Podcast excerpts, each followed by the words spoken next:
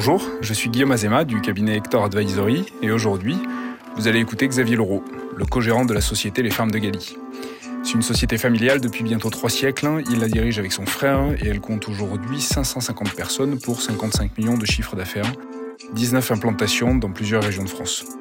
Vous allez l'entendre, ses convictions sur son métier, sur les hommes, la place de son entreprise dans la société en font un chef d'entreprise à part, particulièrement inspirant. Bonjour Xavier. Bonjour. Alors merci euh, d'abord d'avoir accepté euh, cette, cette, invitation sur le podcast L'entreprise curieuse. Euh, la première question que j'avais envie de vous poser, c'est est-ce que vous pouvez nous parler en quelques mots de la croissance des, des fermes de Galie et de ce qu'a représenté la curiosité dans cette croissance? Alors, la croissance des fermes de Galie, qui est une entreprise familiale que je co-dirige avec mon frère Dominique, en fait, euh, est une entreprise d'une cinquantaine de personnes euh, dans les années 81 euh, et qui est maintenant une entreprise d'environ 550 salariés qui est sur trois métiers principaux. le métier de la production, le métier du retail et des magasins de produits fermiers, et puis surtout le métier de service aux entreprises, service paysage, nature en ville, bureau paysager.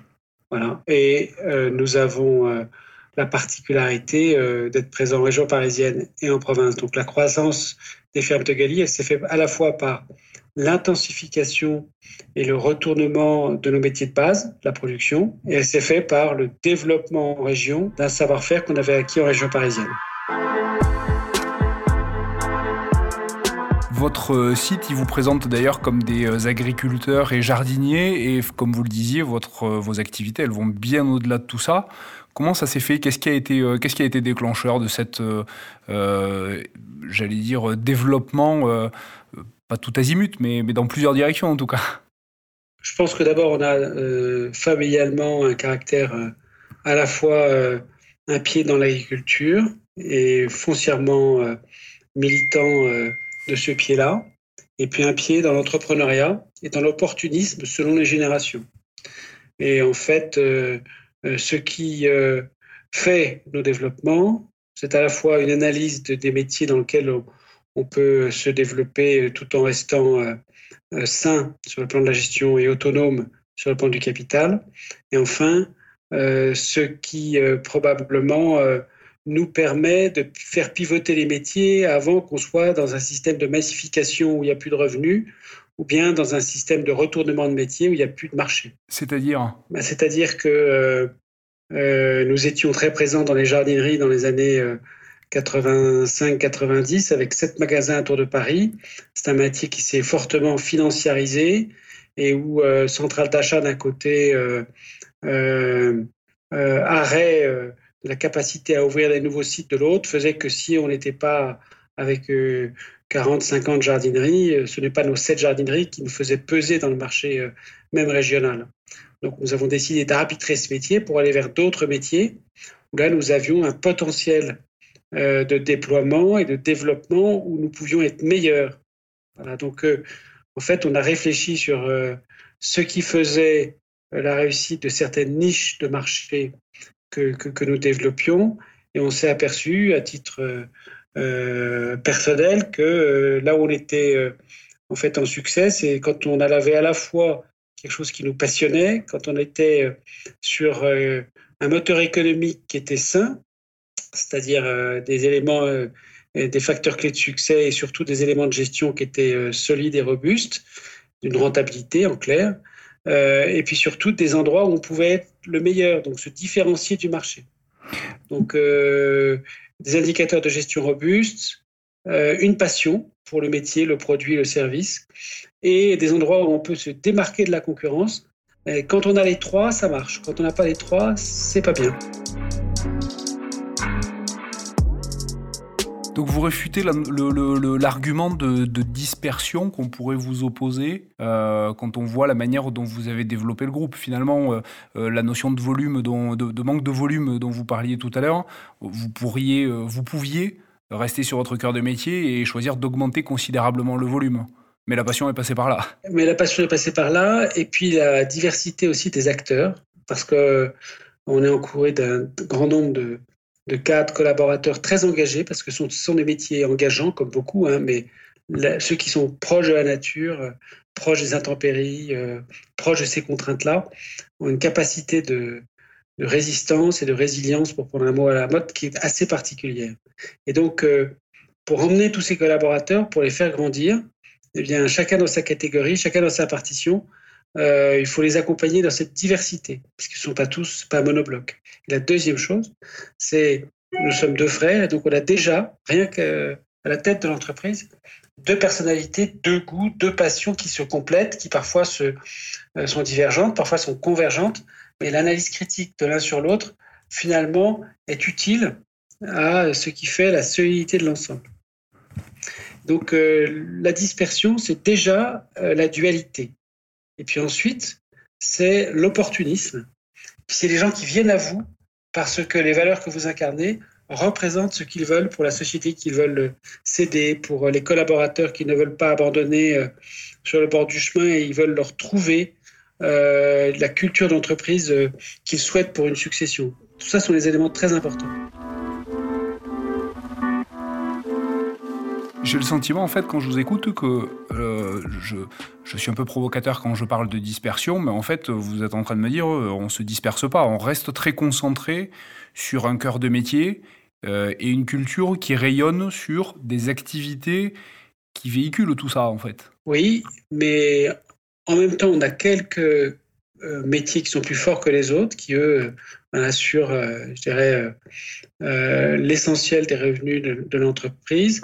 Et notre dispersion, elle vient dans les essais-erreurs qu'on ose faire à la marge, ou en anticipation, ou un peu de façon pionnière, pour se dire, OK, est-ce que demain c'est ça? Et, c'est là où on a plus de dispersion. Hein. c'est quand on attaque les marges ou quand on attaque les éventuels retournements de marché. Euh, et là, il faut effectivement une certaine énergie, parce que euh, autant de, de petites niches, autant de sujets qui sont à la fois les mêmes que dans une entreprise de taille plus importante. Donc effectivement, il faut euh, à la fois euh, garder cette dispersion euh, auprès de certains collaborateurs, mais pas tous, parce que sinon on les perd.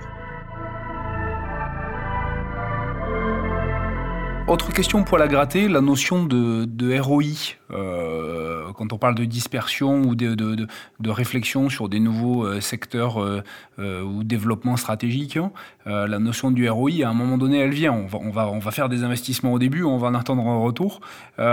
comment est-ce qu'elle vous, Comment est-ce que vous regardez ce sujet-là? À quel moment vous vous y intéressez vraiment? Est-ce que c'est incontournable ou est-ce que la curiosité doit être, j'allais dire, laissée libre cours le plus tard possible?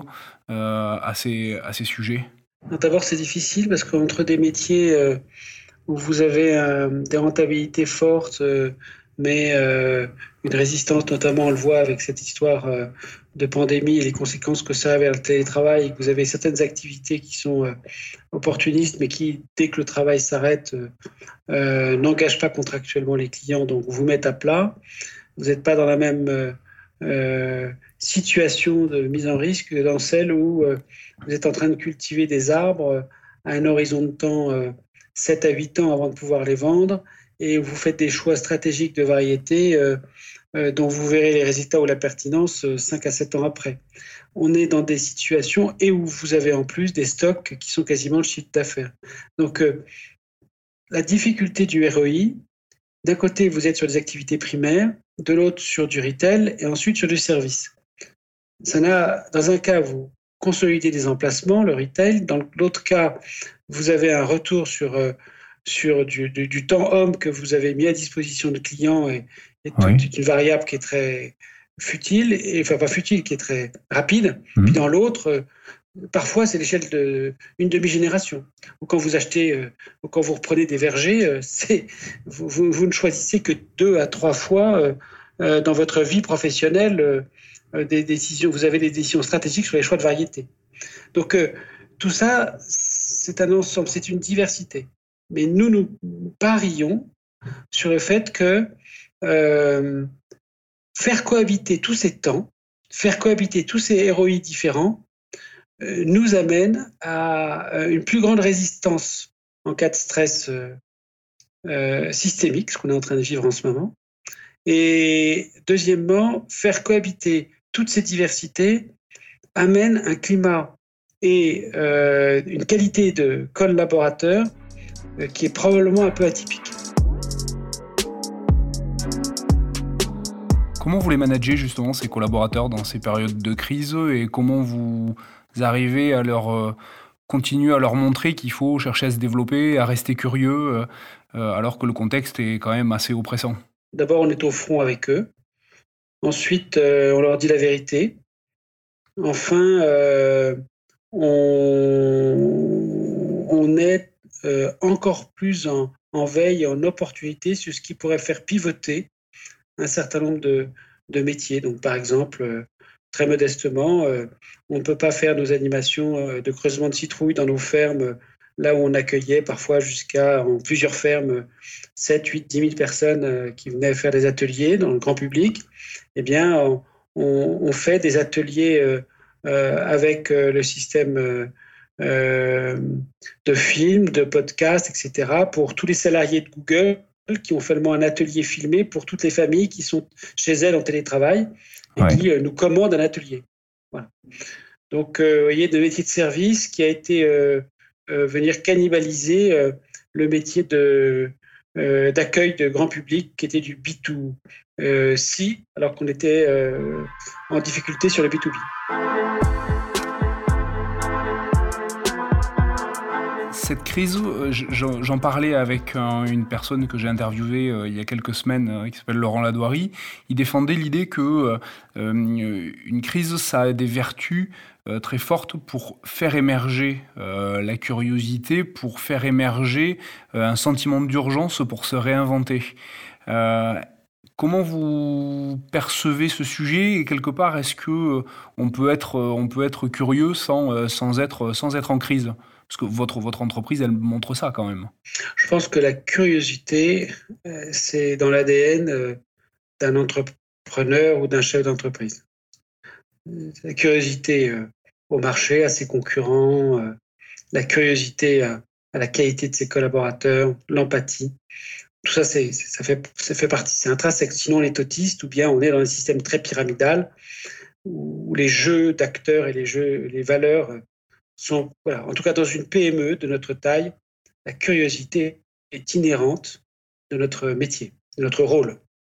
Euh, après, la question, c'est est-ce que cet euh, sentiment d'urgence, euh, si vous voulez, peut être peut favoriser ou défavoriser. Je pense que surtout, il peut révéler. Il peut révéler des talents, il peut révéler des capacités de collaborateurs, il peut révéler euh, des difficultés de collaborateurs qui, dans cette urgence, se montrent suractifs, mais dans une sorte de, petit hamster dans sa roue. Et d'autres qui, au contraire, vont se montrer euh, opportunistes, euh, en réserve, et puis très pertinents à certains autres moments. C'est très intéressant de voir la façon dont on peut, à la sortie de ces moments-là, recomposer aussi des équipes parce que forcément, le monde aura changé, les gens seront euh, euh, attachés différemment à l'entreprise. Ce qui est très frappant aussi, c'est la quantité de collaborateurs qui euh, se sentent encore plus attachés aux entreprises qu'ils ne l'étaient avant la crise. À vous le constatez comme ça? Moi, je le constate parce que, alors, on a la chance d'avoir des, entreprises dans des lieux qui sont qualitatifs, dans, la plupart des cas, dans la plupart des cas. Et donc ces espaces sont des lieux de respiration. Pas seulement parce qu'il y avait moins de personnes au travail, mais parce que finalement, euh, notre chance d'être dans des lieux qui sont des, lieux de couture entre la ville et la campagne, probablement, c'est ressourçant au-delà du simple bain de nature qu'on peut donner aux, collaborateurs comme aux visiteurs. On est dans quelque chose qui est de l'ordre euh, du Deleuzien, c'est-à-dire de la fondation euh, profonde qui habite tout être pour pouvoir être la tête sur son smartphone et les yeux rivés beaucoup trop longtemps sur son smartphone, il faut qu'il ait des racines euh, plantées quelque part. Et je pense que chacun dans son ADN, on a une ferme quelque part, on a un souvenir euh, de nature qui nous a fondés. Et aujourd'hui, alors que 80% des gens vont vivre en ville, ce souvenir a tendance à s'estomper. Or, il est vital. Quels sont les sujets qui vous passionnent aujourd'hui et qui sont peut-être les, ferments euh, de, euh, de la, du, développement euh, et des futures activités de, votre groupe? C'est difficile. Votre question est double. Les sujets qui vous passionnent sur le plan personnel et humain dans une société qui se clive et où le salaire médian de pleine commune à Saint-Denis est à 14 ou 15 000 euros par an et à Saint-Denis-la-Bretèche à 78 000 et tout ça est à 30 minutes et on parle de, populations très importantes. Donc ça, ça me motive. Pourquoi? Parce qu'on est aussi présent à travers notre entreprise à Saint-Denis, avec une ferme en plein milieu de, quartiers qui, eux, sont au bord des émeutes de la faim et que l'État soutient euh, comme il le peut. Donc ça, c'est ce qui me passionne, c'est faire comment nous, qui sommes gâtés de nature, gâtés de notre diversité, gâtés de notre curiosité, on peut aussi réfléchir et aider pour euh, refaire société, société tout simplement, euh, et non pas accentuer euh, ce que nous vivons et qui a amené avant la crise les gilets jaunes et après la crise, on ne sait pas. Donc si chacun n'est pas à sa, à sa place, essaie de mettre une petite goutte, une idée, une action, une solidarité, ça, ça me passionne et ça passionne aussi probablement un grand nombre de collaborateurs qui voient bien que dans la diversité de nos engagements, il y a des revenus de temps court qui permettent d'oser des choses de temps long. Parce que si nous n'osons pas ce genre d'engagement, ben, la société en général va s'en trouver déstructurée. Et notre société ne sera pas tenable. Et donc finalement, nos métiers ne seront pas tenables. Donc euh, tout ça doit être relatif. Tout ça ne peut pas prendre l'essentiel d'une entreprise, mais ça doit aussi compter comme chaque engagement civique et citoyen à l'échelle d'une entreprise. Ça, c'est ce qui me passionne aussi. Ce qui me passionne naturellement, c'est de réfléchir dans mes métiers de base sur euh, les marchés de demain, sur euh, les nouveaux produits, sur euh, même dans le monde du végétal, il y a des innovations techniques et technologiques. Voilà, donc tout ça, ça, ça nous passionne. Et ce qui me passionne aussi, c'est la réflexion sur comment on va faire demain une qualité de vie au bureau avec des gens qui seront plus nomades, mais qui auront un besoin impératif pour régler leurs différends, comme leur passion ensemble, de se retrouver au bureau, en présentiel, et non pas perpétuellement en virtuel. Comment on va relier les gens et les faire se re-rencontrer, mais avec euh, bonheur, parce que s'il n'y a pas ce bonheur au bureau, cette passion partagée, il n'y a pas de curiosité, il n'y a pas d'innovation, et à la fin, il n'y a plus de rentabilité. Derrière votre discours euh, un vrai euh, message sur euh, la raison d'être de l'entreprise et, ce à quoi elle sert. Est-ce que votre secteur d'activité vous, j'allais dire, facilite peut-être un peu, un peu rapide comme mot, mais, vous facilite la vie pour, pour avoir cette, cette, cette curiosité naturelle-là, ou est-ce qu'à votre avis, on peut l'avoir dans n'importe quel secteur d'activité aussi facilement? Je pense que la chance dans notre secteur d'activité, c'est qu'on se prend des claques de la nature tout le temps. On se prend la grippe aviaire il y a 15 jours sur un de nos sites alors qu'on était en confiné. On se prend euh, des, de la grêle et des orages. Et derrière, on repart.